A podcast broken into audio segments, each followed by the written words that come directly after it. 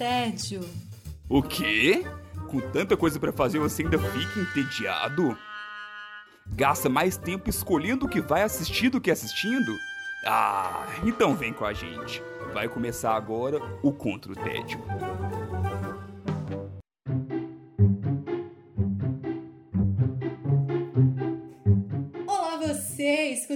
Escutante, aqui de novo com a gente nesse podcast que a gente ainda tá começando, a gente tá no início, segundo episódio! Contra o tédio! Tá aí pensando no que, que vai fazer, no que, que vai ler, no que, que vai escutar, no que, que vai assistir. A gente tá aqui pra te ajudar.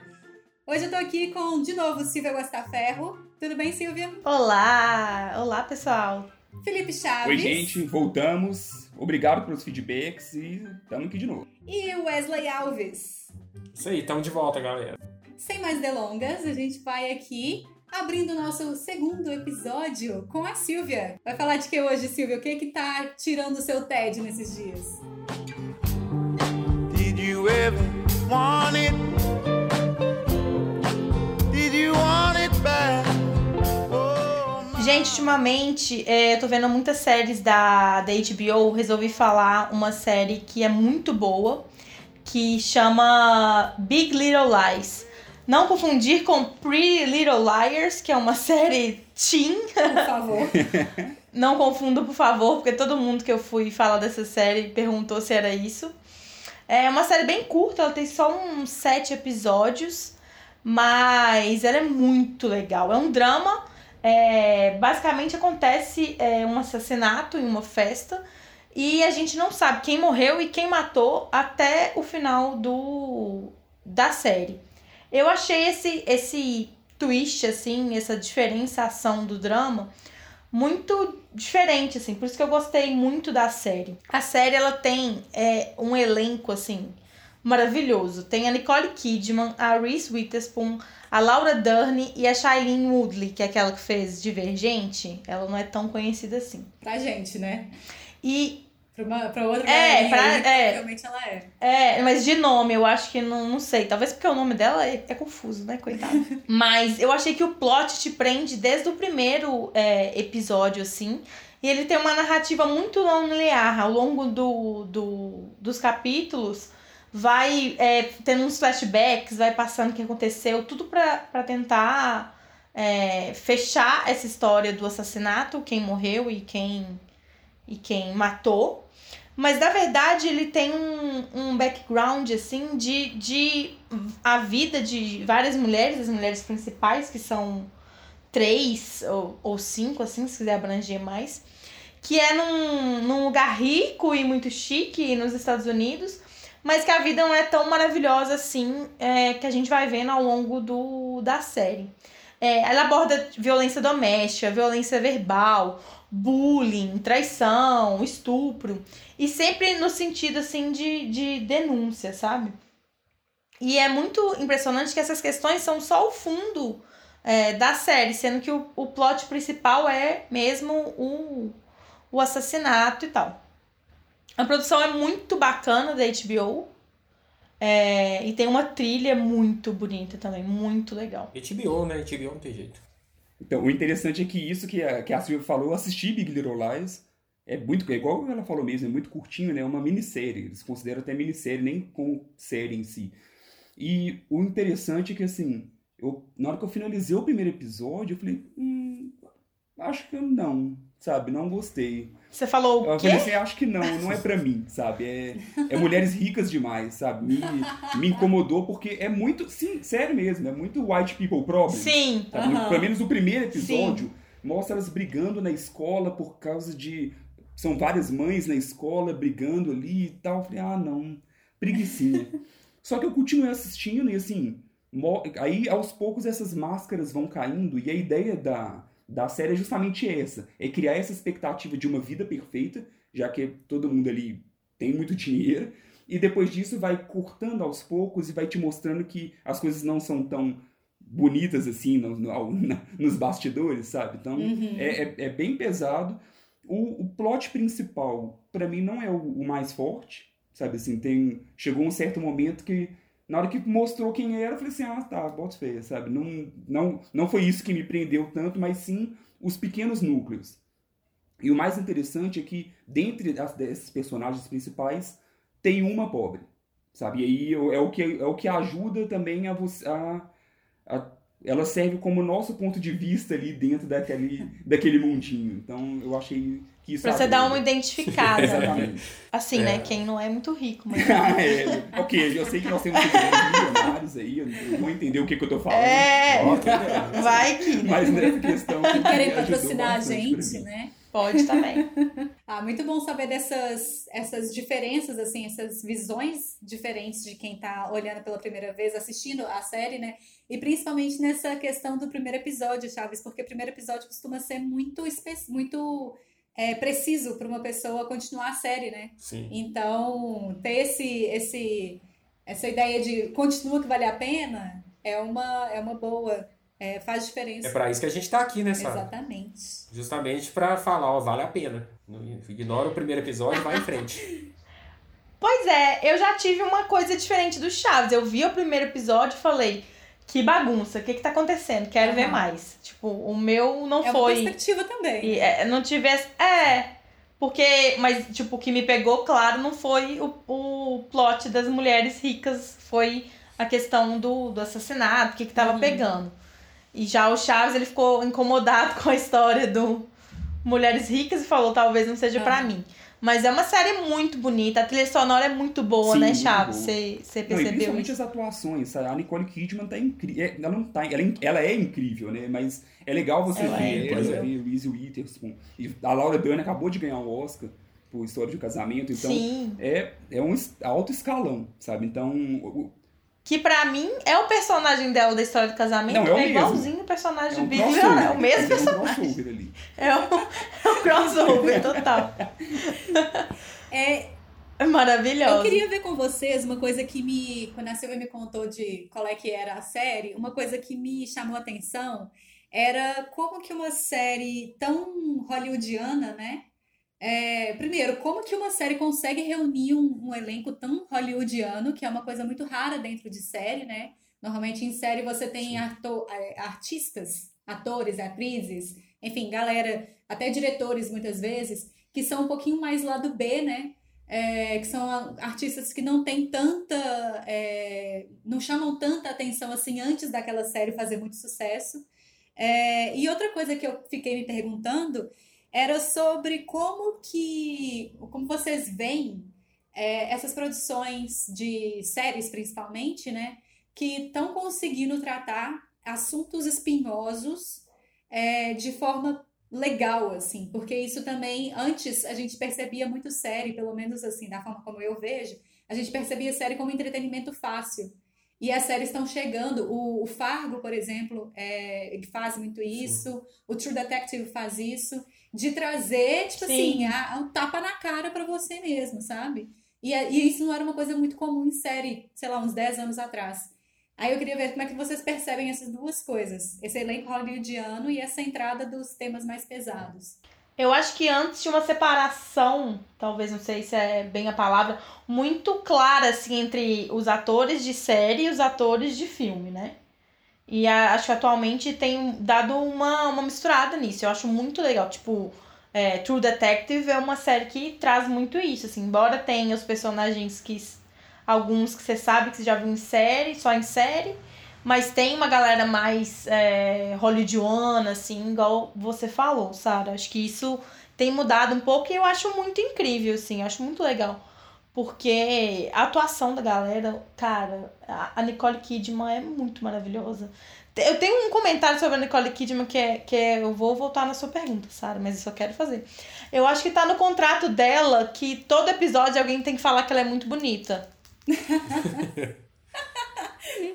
Porque todo capítulo, e tá tudo bem, faz parte da série, mas eu fiquei. me- É uma coisa que me chamou muita atenção. Achei muito engraçado. Em meio a tanto drama, toda hora alguém falava, ai, mas você é muito bonita, você é Mas é muito porque isso faz maravilhosa." parte do enredo, né? Ela ser muito bonita. Sim, faz parte, É. mas quando você para pra refletir ali, é tipo muito engraçado, que só ela. É sempre muito engraçado.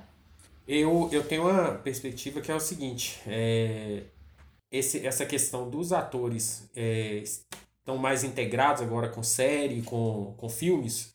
É, eu acho que é muito do poder do streaming mesmo, né? Porque, assim, até, vamos lá, 10 anos, mais ou menos, o streaming não era algo visto como uma forma do, do artista se promover. E hoje em dia, não. Hoje em dia a gente percebe, por exemplo, o, é, o próximo Oscar, por exemplo, já vai, já vai liberar é, filmes de streaming serem indicados. É, eles já estão olhando mais para streaming. E eles estão percebendo uma saída. Muitos artistas estão vendo que, de repente, é, aparecendo numa série, eles vão ter chance em, em alguma outra coisa. Tem artistas, por exemplo, que não, não engatam um filme bom há muito tempo também. E eles vão e olham no streaming uma forma deles aparecerem, né? Deles terem aquilo lá que eles de repente não vai ter no filme. Não é fácil pro, pro artista ir direto para um filme gigante, né? Não é, não é simples assim. Ele tem que ir passando por filmes até chegar num filme muito grande. E pela série talvez seja um caminho mais, mais fácil, porque na série o, a gente tem mais identificação com o personagem. Não é só uma hora e meia, duas horas de, de, de entretenimento. Então, de repente, o cara começa tímido, o personagem dele vai melhorando, aquele cara cai no gosto do público, acabou, aquele cara tá pronto para filme. Então, cada vez mais eu acho que a gente vai ver isso. Sim, hum, pode ser. Faz muito sentido. Faz muito sentido. Eu mesmo. acho também que tem uma outra coisa que é como que os filmes e as séries são financiados. Sim. Sim. Sim. Agora os produtores conseguem provavelmente pagar o cachê da galera que é do filme. Ah, sim. Que já era um cachê. Imagina o cachê é. da, da Nicole Kidman e o cachê da galera que tá lá fazendo, sei lá, é, The Walking Dead, sabe? Então, os cachês são muito diferentes. Eu acho que agora a série já conseguiu chegar num nível que ela consegue pagar essa galera também. É, e vai muito de é. série para série, né? Assim, porque querendo ou não, é um baita investimento. Então, por Sim. exemplo, eu, eu não assisti ainda, não sei se a Silvia viu, mas já saiu a segunda temporada de, a segunda temporada de, de Big Little Lies. Sim, não veja. Pois é, e todo mundo, to, muita gente ficou desapontado. E assim, além de todo esse elenco, eles ainda pagaram a Mary Streep. Nossa! Sim. Então imagina. Imagina o quão caro. Eu queria evitar esse assunto. Tanto retorno. Queria evitar pois esse é. assunto chato. Bem vendo que você tá falando que só tem uma temporada. É. Na internet que eu queria evitar, eu queria evitar. Gente, a segunda temporada não assista. A gente já fica só apenas. Recomendação. Segunda temporada encerra ou não? Ela tá prevista, mas. A primeira tem um bom fechamento. A primeira tá fechada linda. Então foi uma. Fez sucesso, vou fazer outro só pra fazer mesmo. Tipo isso. Queria que vocês respondessem só rapidinho a, a outra pergunta. Esses assuntos espinhosos entrando em séries que ah, sim. estavam em filmes. É, é, eu, eu acho assim, por exemplo, que é, o mesmo motivo, tá? Eu, eu acho assim que acompanha a mesma, a mesma analogia que a gente fez aqui do filme com, com a série. É, Antes, a, a série ela era vista mais por um público mais jovem, mais adolescente. É, a maioria das séries que você tinha eram séries, sei lá, baseadas em alguma coisa mais clean, mais light e tudo. E a partir do momento que você vê não somente é, o crescimento do streaming, como várias opções de streaming, você parte do, do pressuposto que tem muita gente assistindo. Então, por exemplo, hoje, se você for reparar, você vai ver que de repente é, a nossa mãe, ou de repente, de repente até a nossa avó já está assistindo Netflix, já está assistindo, entendeu? Então eles sabem que existe público para todos os tipos ali dentro. Então a partir do momento que uma abre caminho, as outras vão vendo, opa, ali tem um lugar para mim. Eu posso de repente tratar desse assunto que eu sempre vou ter um público. Vai ter aquelas pessoas que rejeitam, que não aguentam assistir é, alguma coisa, tá, igual você fala, tapa na cara, não é todo mundo que está disposto a aceitar, né? A, a ver, mas você vai ter muitas pessoas ali dispostas a assistir. Então eu acredito que, porque por mais que a gente queira ou não, é, série também ela é baseada em se deu audiência ou não deu. Se não deu, já era. é, eu acho legal esse ponto de vista que você falou da questão do streaming. Apesar de que essa série é da, é da HBO, né? Não, não é bem streaming, tem no HBO Go, mas ela passou na, na TV, na multicanal, né? Multicanal, TV paga. É, e. Eu nem sei o que é. multicanal é coisa de velho, né, gente? Não, desenterrou. Desenterrei. É, mas eu acho que também tem a ver com essa questão de mudança de paradigma mesmo, de estar falando sobre esses assuntos mais polêmicos, de estar é, botando na frente das pessoas mesmo para entender é, o que está acontecendo e que não tá tudo bem, certas coisas, igual é, Big Little Lies fala umas questões de violência doméstica muito pesada e, tipo, pra, trazer mesmo pra, pra frente, porque antes acho que era um negócio muito escondido, assim. E agora, atualmente, tá tendo uma mudança de paradigmas, tipo, não tá tudo bem ser uma coisa assim, não tá tudo bem viver uma vida assim, é, baseada na violência e tal. Acho que tem a ver com isso. É, e é interessante que, assim, a própria HBO, né, ela a meio que abraçou isso no, no campo das séries. Sim. Então, tem o tem Big Little Lies, tem Game of Thrones, que querendo ou não, também tem um, tinha um conteúdo pesado e mostrava, por mais que tinha fantasia, mas ainda assim, eh, mostrava muita coisa mais crua ali. Tem um. Westworld, então a HBO ela já ficou meio que conhecida também por ter Séries pesadas. pegar né? alguns temas mais levar muito pro lado do drama também. A HBO sabe? tem Não- muito drama. Não são séries leves. Não tem um foco muito em séries leves, sabe, no, na HBO, então ela já abraçou e achou o caminho dela. Então, sempre que vai sair algo novo da HBO, eu já espero um, um bom drama ali. Uma porrada, uma pequena porrada na sua cara. Sim. Mas assistam, vale a pena. A primeira temporada. Saindo agora desse, desse tema tão pesado, a gente vai pra dois irmãos, Felipe Chaves. E aí, como é que tá sendo combater o tédio assim? The scars that made me who I am. Então, assisti nesse final de semana agora Dois Irmãos, Uma Jornada Fantástica, que é o último lançamento da Pixar, e assim, eu já adianto que é bem provável que entre na minha lista dos favoritos do ano. Eita, 2020 não deve ter muitos lançamentos. eu ia falar isso. Então, Fala, ok, que talvez não seja tão justo assim, mas mesmo se tivesse, é um filme, é um filmaço, é um filme incrível. Ele se passa num mundo fantasioso, assim, bem no estilo Dungeons and Dragons, bem, bem Tolkien ali, sabe, com fadas, centauros, elfos e tudo mais. Só que nesse mundo, assim, por influência da tecnologia, ele foi se modernizando, modernizando, até que a magia mesmo ficou em segundo plano. Então o pessoal tá nos tablets, tá nos smartphones e por aí vai, e a magia ficou de lado. E a gente acompanha então a história de dois irmãos, né, que eles têm personalidade totalmente diferente um do outro, e que eles precisam embarcar numa aventura para resgatar um objeto mágico. Então eu não vou nem revelar muito, assim, eu sei que muita gente ouve esse podcast até com medo de tomar spoiler e não teremos spoiler por aqui. Então eles só simplesmente têm que resgatar esse objeto mágico então para poder ter uma chance de reviver algo. Fica só nisso mesmo. Ô, Chaves, você tem irmão?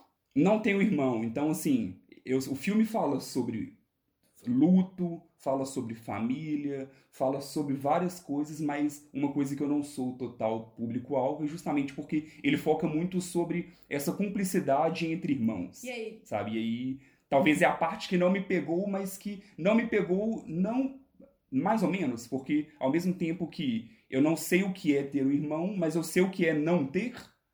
Então, eu vi ali e falei, poxa, deve ser legal, sabe? Assim, Aham. deve ser deve ser interessante igual igual assistir Gravity Falls mesmo que você vê ali a cumplicidade dos irmãos. Dois irmãos vai passa muito isso também.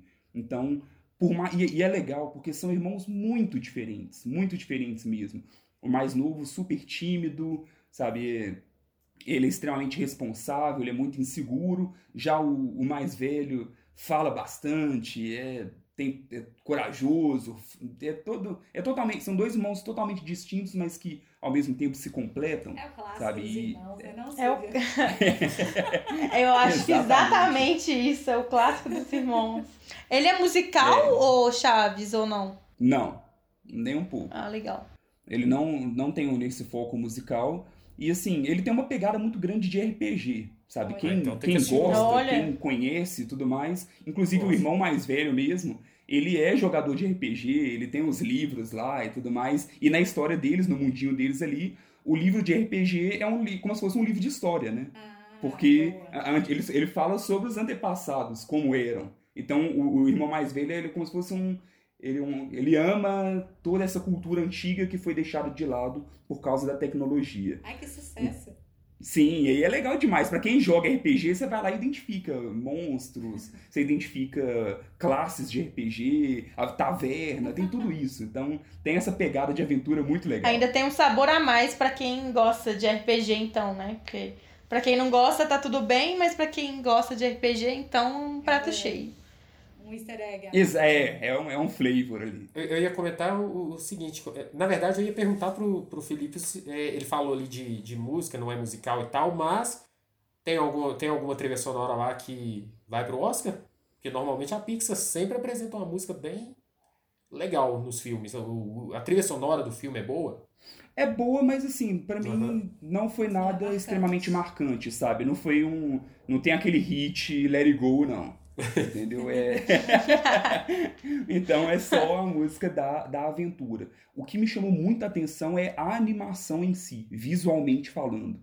Sabe? O, você olha toda a paisagem, você olha até os, os cabelos dos personagens, tá, tá cada vez mais incrível, né? A Pixar, né, na hora que fala de qualidade visual ali, não só visual, mas de roteiro também, eu, eu sou suspeito porque eu sou muito fã, mas é, eles mandam super bem. E assim, uma coisa que me chamou muita atenção e que eu achei um pouco diferente da maioria dos filmes da Pixar ali, é porque eu senti que ele é mais voltado para o público infanto-juvenil, ou então mais juvenil em si, sabe assim, eu, a, Fix, a, a Pixar, querendo ou não, ela, ela trabalha muito bem essa questão de fazer um filme para crianças, mas que também pegue o- os papais e mamães que estão levando ali, pegue os adultos, ela, ela sabe trabalhar isso bem. Só que eu achei o, o filme muito focado pro público jovem, sabe? Não tem tanto, não tem um Olaf, sabe? Não tem um, um bonequinho bonitinho para vender, sabe? Eu até fiquei pensando nisso, gente, que, se fosse, tirando a questão que a gente está vivendo agora da pandemia em si, mas como eles fariam? Não tem um garfinho igual ter esse último Toy Story, não tem algo que vai em- que vai aparecer no McLanche Feliz, sabe? Então, como, como que eles fariam nesse caso? Porque é bem mais pra, pra, pra adolescente mesmo, os personagens mesmo, o mais novo tem 16, sabe? Então, talvez se fosse fazer, vamos supor, ah, vai ter um brinquedo, vai ser a van do mais velho, que é uma van estilizada. Então, você vê que é uma pegada muito diferente, mistérios. sabe? E, por exemplo, Exatamente, é, verdade. E aí, por mais, por exemplo, eu sou muito fã de Toy Story, Toy Story 3 é um dos filmes que eu mais gosto da minha vida. Só que, por exemplo, Toy Story sempre funcionou muito bem pra mim e pro meu filho, desde que ele nasceu. Então ele, com três anos, ele já carregava o Woody, o Buzz e o bala no alvo, os brinquedinhos pra todo lado, porque funciona, tá, funcionava tanto pra ele quanto funciona pra mim. E aí eu não sei se funcionaria pra ele o Dois Irmãos, ele menor. Ele assistiu comigo agora, só que como ele tem nove anos e é um nerdzinho, então pra ele foi sucesso. Sabe? Então ele, ele adorou. Mas eu não sei se pra crianças. Eu acho que fui eu. Eu gostei mais do que ele, mas ele gostou bastante também. Então, pra 9, 10, 11 anos ali, eu acho que Uhum. o filme é um sucesso total. E, Chaves, você estava falando sobre ele buscar mais, talvez, uma identificação com o público juvenil e tal. Eu fico lembrando como que os adolescentes, pelo menos os adolescentes que eu tenho contato, eles meio que menosprezam, assim, não se interessam tanto por animação quanto a nossa geração se interessava, por exemplo.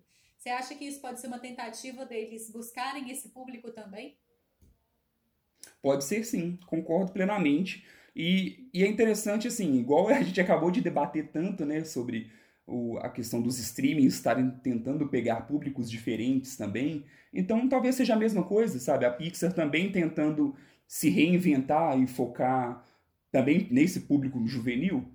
Então, na nossa época, né, mesmo a questão da Disney, na época de Rei Leão, Aladdin e por aí vai, e você via no cinema de criança a mais velho. Hoje em dia, você vê adulto e vê criança, mas o adolescente em si muitas vezes não tá indo ali para poder Ou se prestigiar. vai é porque Então, tem, talvez- tem censura nos filmes que ele quer ver e não consegue ir no cinema se não for na.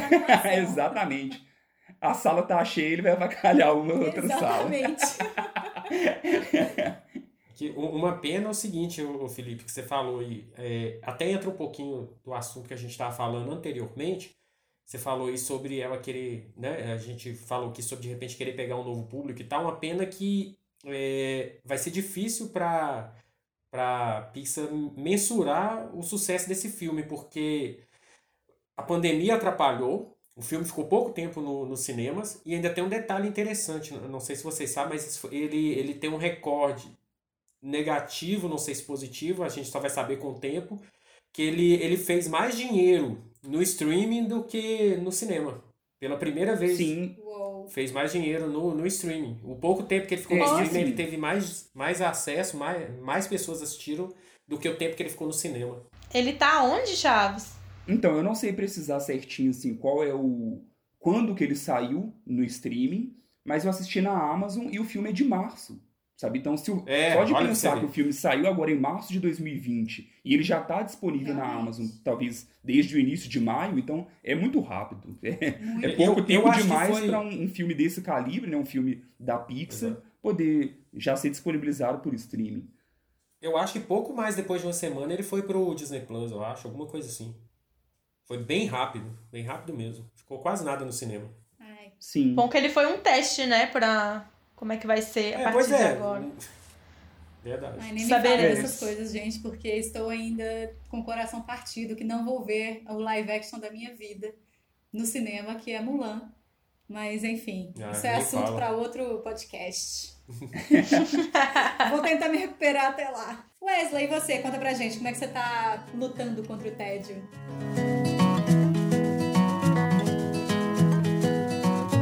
Nossa, eu, eu, eu resolvi hoje trazer é, jogos, né? Eu resolvi trazer um, game, que na verdade já, tão, já são três games dele que tem. E o legal de tudo é que meio que ele pega mais ou menos o que a gente já falou antes aqui, tanto da, da série quanto do, do- da animação, porque ele vai, ele vai mexer um pouquinho com mais ou menos o que a gente discutiu aqui sobre tudo. É, o game é o Life is Strange. É, não sei se vocês conhecem, Não conheço, mas conhece, esse conhece, nome é Eu já joguei. maravilhoso. Exatamente, e é mesmo, porque o que acontece? A gente acabou de, de comentar sobre as séries que saíram, é, mudaram, né? Mudaram um pouco, é, temas espinhosos e tal. O que acontece? Esse game, ele meio que é o precursor em temas espinhosos em games. É, ele, ele, é, ele é um game, na verdade, que a princípio ele era indie. indie é, se eu não me engano, acho que tem um post lá no Contra o TED explicando isso, não tem, ô Felipe? Tem sim. sobre indie e tal, então. Então, se Eu você não souber direito, dá pra você ir lá e dar uma olhada o que é jogo indie e o que que não é. Mas, realmente, ele é um jogo que não é feito por uma grande produtora e e é tem menor orçamento do que os outros os outros games que saem normalmente. E ele revive um estilo que estava um pouquinho morto, é o estilo de adventure que a gente chama. Ele começou lá no PC, não sei se, se vocês vão lembrar, com aqueles joguinhos de point and click, que você simplesmente clicava É isso né? que eu Você gosto. Dava um cliquezinho e o personagem fazia alguma coisa só clicando e tal. Aí perguntava alguma coisa. Pois é, aí perguntava alguma coisa, você ia lá e clicava.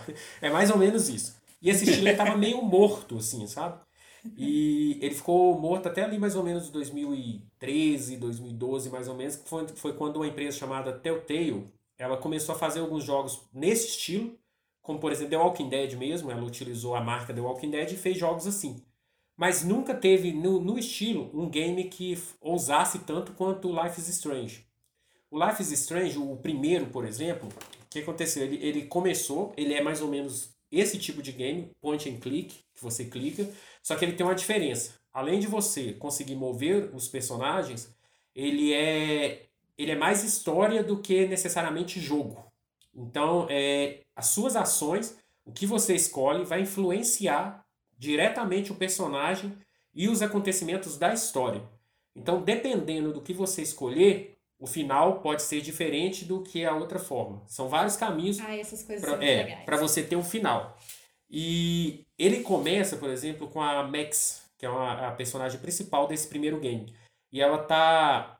Você começa no, no meio de, um, de uma tempestade, uma, uma loucura lá na cidade, e tem um furacão acabando com a cidade toda. E de repente você está na sala de aula e não, não entende o que aconteceu.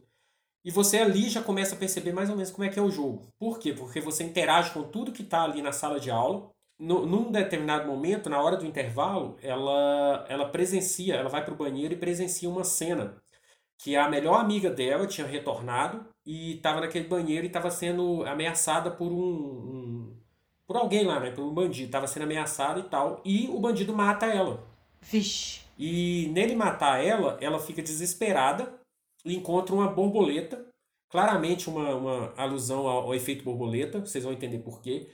É, então ela encontra essa borboleta e tal. E começa a se desesperar ali. Quando ela percebe que ela tem o dom de voltar ao tempo. Mas são só Olha que alguns, legal. é, são, ah, são só algumas ações Não, você consegue o né? tempo Não todo. é Por exemplo, eu mexi uma latinha. Se eu usar o poderzinho, eu vou voltar a latinha pro lugar. Por exemplo, é qualquer coisa que você tiver. Só que algumas ações loucura! influenciam no, no, no decorrer da trama, outras simplesmente voltam as coisas. Não, não influencia no jogo em si. Mas aí tá o detalhe interessante. Nossa, é bem efeito borboleta Sim, mesmo, é, né? a é, na verdade os produtores falaram que gostam muito do tema e tal, e eu também gosto, é um dos motivos que eu interessei pelo jogo. Só que aí você percebe, você percebe que o jogo vai além disso. Por quê? Acabei de falar que ela tá numa escola, né? Então esse ambiente, inclusive a gente falou dos 13 porquês anteriormente, lembra muito os 13 porquês, e o jogo foi feito até antes da série e tal. Lembra muito, tem todo aquele clima lá de, de escola dos Estados Unidos e tal. E aí você percebe que o, que o jogo vai mexer com bullying, o jogo vai mexer com suicídio, o jogo vai mexer, vai mexer com é, é, relacionamentos homoafetivos. Então você vai ter isso tudo no jogo. Você percebe logo de cara que você vai ter isso. Por quê? Porque tem um determinado momento lá que você vai pra frente e a primeira coisa que você percebe é que tem uma menina, por exemplo, que está sofrendo bullying. E ela, você percebe que ela é depressiva, você percebe que ela, que ela tá com alguns problemas. E olha que legal. Aí, aí é interessante. Você conversando com a personagem, aparece várias falas para você falar para ela.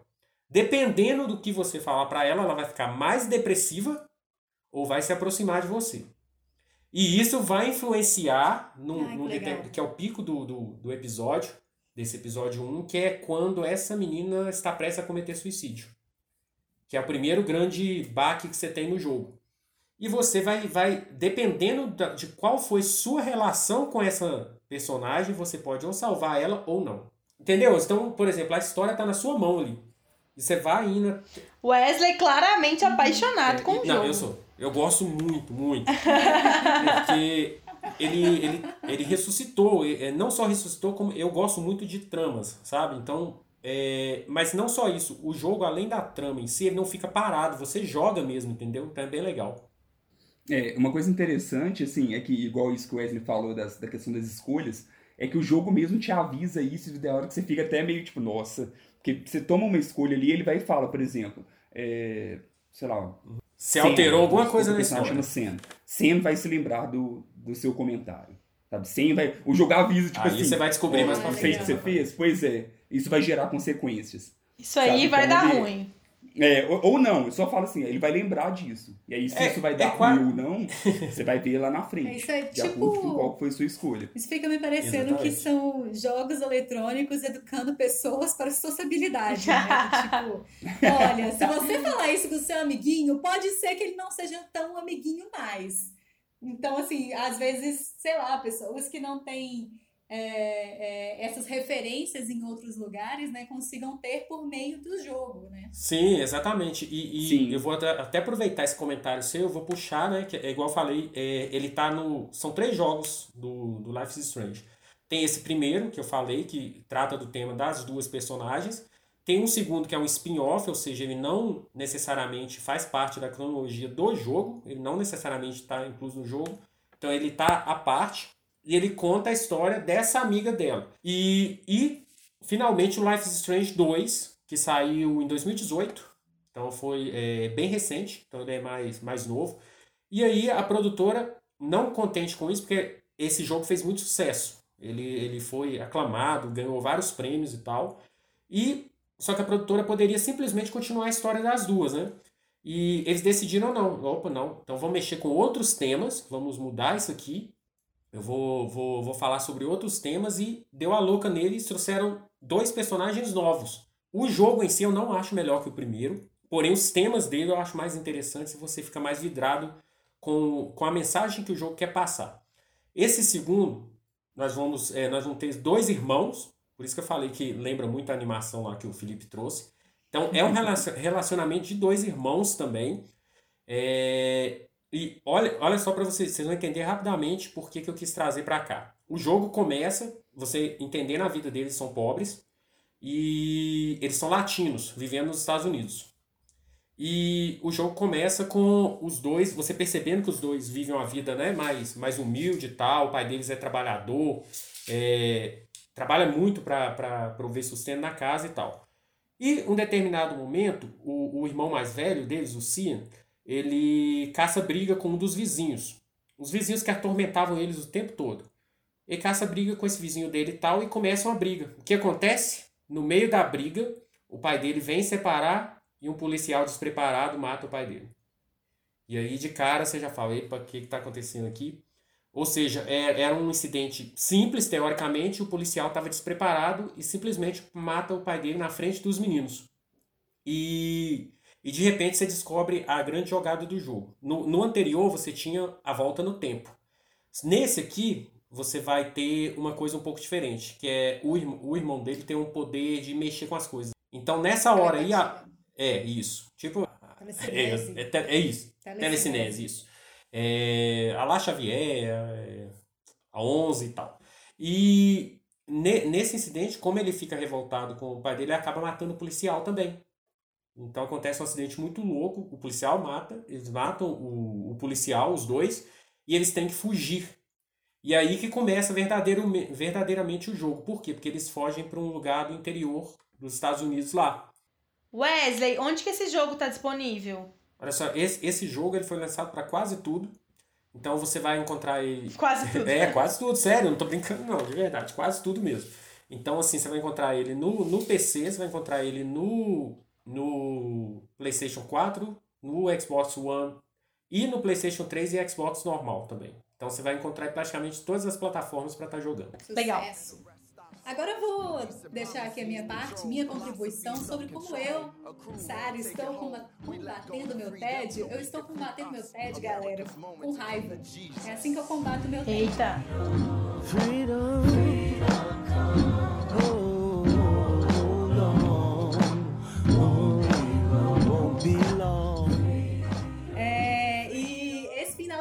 semana, eu, seguindo uma lógica que eu postei um tempo atrás lá no Contra o TED, inclusive, eu assisti 13 terceira Emenda, é, que é um filme também da diretora Ava DuVernay. Sobrenome louco. Ava, enfim, esse sobrenome que eu não sei falar, desculpa, gente. DuVernay. Enfim, ela que também é a, a diretora de é, Olhos que Condenam, que foi uma, o seriado que eu escrevi o post lá para a página do Contra o TED no Instagram. E aí eu assisti 13 terceira Emenda, que é um filme que começa com uma fala bem básica, assim, bem pesada. Esse é um filme de 2016, tá, gente? Então, pensar nos dados nessa lógica aí. É, 25% da, da população em privação de liberdade do mundo está nos Estados Unidos. Sendo que os Estados Unidos têm 5% da população mundial. Uou. Então, assim. Oh, é uma coisa que você já para e você fica, oi?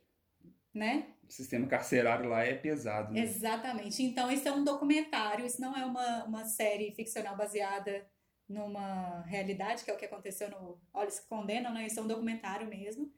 É...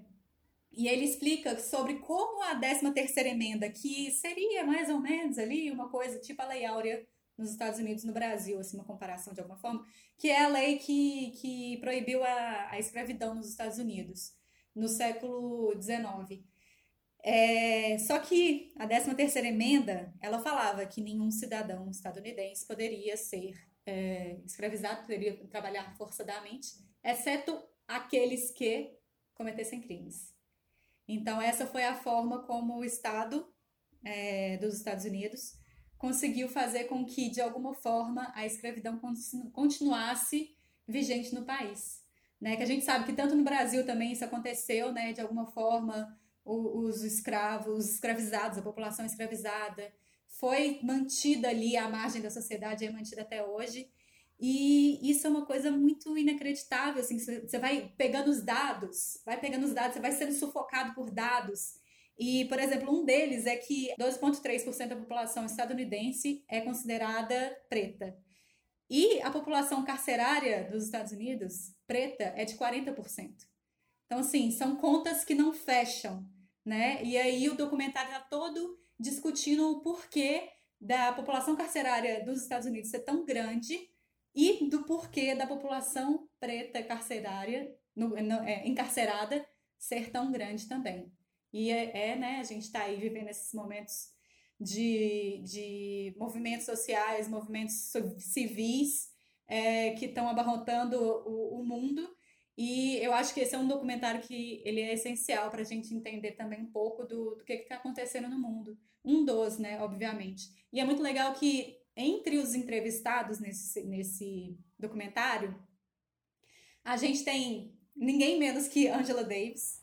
Então, assim, Nossa, já que o nível de legal! entrevistados é esse, sabe? E aí você tem um monte de estudioso, político, galera que apoiou a ideia do Law and Order desde, enfim, é, eu vou confundir todos os nomes de presidentes dos Estados Unidos aqui, então não vou falar. É, que tá voltando agora, né? Que Law and Order não é uma série, Law and Order é uma, uma política estadunidense é, contra a, a, a criminalidade, só que é uma política bizarra. É, então, e aí você tem políticos que estiveram no, no cerne dessa questão, eles falam como que a, a questão da criminalidade e do racismo são levadas desde os anos 70, que é quando a população carcerária dos Estados Unidos começou a crescer, até hoje. Então, assim, até 2016 no caso, né? E como que os presidentes foram atuando nesse tempo. E ela é legal porque, tudo bem que eu assisti na ordem inversa, né? Porque o, o Olhos que Condenam é mais recente. Mas ela coloca exemplos como o do Olhos que Condenam, de jovens negros que estão na rua e são levados para para a delegacia e são coagidos a confessarem crimes que eles não, não cometeram, com promessa de que eles poderiam voltar para casa e isso não acontece. Casos assim tristíssimos de, que, de, de situações semelhantes. É, e, enfim, assistam, é um documentário muito necessário atualmente. Ele. E ah, só um, um, um, um parêntese, que eu, uma criticazinha, porque eles não falam nada sobre o governo Obama. Mas aí eu não sei porquê, né? Jamais vou saber porquê. Diga, Silvia. É, eles entrevistam a população carcerária também? Ou só estudiosos Tem. e afins? Tem ex-prisioneiro. Um ex-prisioneiro. Tem ex-prisioneiro. É, Tem, tem mais de um. entendi. No Netflix tem vários. Eu já vi algumas coisas sobre esse negócio de prisão também. Tem umas séries documentais, é, uma que é de uma prisão e aí mostra o pessoal é, o dia a dia, o que tá acontecendo. É tipo um reality show, assim, que é muito interessante. E um outro também que é tipo do Corredor da Morte. E nesse do Corredor da Morte fala exatamente isso que você falou. Que a população carcerária nos Estados Unidos é absurdamente grande. E é um número assustador. E, tipo, eu não sei, eu, eu fiquei achando engraçado ter tantos documentários sobre isso. Porque eu mesmo já vi dois. Sendo que um que não é esse que você tinha falado, assim. É uma, uma coisa muito é, diferente, né? Não sei se é diferente, que aqui também a população é enorme, mas é uma coisa bem que pega lá, né? É, eu acho que também tá rolando um levante sobre isso, né? Pode, Pode. ser esse, esse lado. E aí a gente pode então mais ou menos concluir ali superficialmente que a 13 terceira emenda é praticamente uma brecha na Constituição para legalizar a escravidão. Sim, sim, basicamente. Então é bizarro, né? E, né? E é bizarro assim, porque você assim, tem 40% da população carcerária negra. sim, Sendo que 72% da população dos Estados Unidos é branca. Pois é, e assim, e o que entristece muito, sabe, é justamente ver que existe já uma. Existe. Não é, não é um segredo, sabe? Existe série sobre isso, tá na cara de todo mundo, sabe? E ainda assim tem quem negue, sabe? Ainda assim tá na cara, mas tá aí ainda, sabe? É, é bizarro Sim. a gente constatar isso no dia de hoje. Nos dias de hoje, onde ainda tem gente que fala que não existe racismo, e nem, dentre outras coisas, Uhum. então é, é pesado. Eu acho super válido você ter trago esse documentário, justamente porque acho que num momento super pertinente, né, de, de, de tudo atualmente, embora o podcast a gente quer que ele seja uma coisa atemporal, assim, dá pra ser ouvido em qualquer momento, mas acho que cabe muito no, no processo que tá rolando atualmente, nos Estados Unidos mesmo, com os protestos e tudo em relação ao racismo. Sim. Acho que tem tudo a ver, assim. Acho que pode ser uma coisa muito importante de muita gente ver, assim. Porque documentário é muito diferente de filme, de ver stories na internet, né? Traz uma informação um pouco mais crível, assim, eu imagino. Sim, é uma informa é mais volum mais robusta a informação, né? Você tem dados científicos, ciência Sim. falando sobre como a sociedade é racista, né? Então, bora lá, galera. Vamos fechando nosso segundo episódio do podcast Contra o Tédio. Considerações finais por aí? Eu só queria agradecer novamente. Muito legal, assim, a recepção do primeiro episódio foi incrível.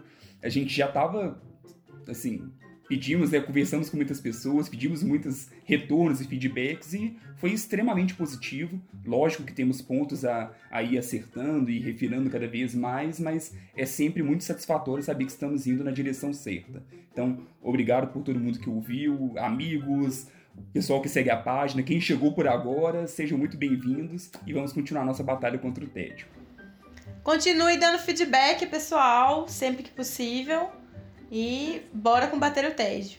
Agradecer aos ouvintes, né? Por, mais, por estar ouvindo mais esse episódio aí. E é, vocês, é, vocês perceberam que, assim, é, o podcast hoje foi uns temas mais pesados, né? Mas, assim, é, faz parte também de combater o tédio você se informar, você... É, é, essa cultura nossa, ela serve para poder você é, debater temas mesmo e faz parte, né, do, de combater o tédio, você tá por dentro dos assuntos que, que permeiam o nosso dia a dia, né? Muito bem, mas Leina, por que que a gente está combatendo o tédio? Que a gente precisa se alienar, Exatamente. não é mesmo, produção? Então, um beijo para cada um de vocês, meus queridos companheiros, Silvia Gostaf... Silvia Gostaferro, Tchau, Sarinha. Felipe Chaves, Tchauzinho. Wesley Alves. Tchau. E até semana que vem. Beijo. Tchau. Tchau.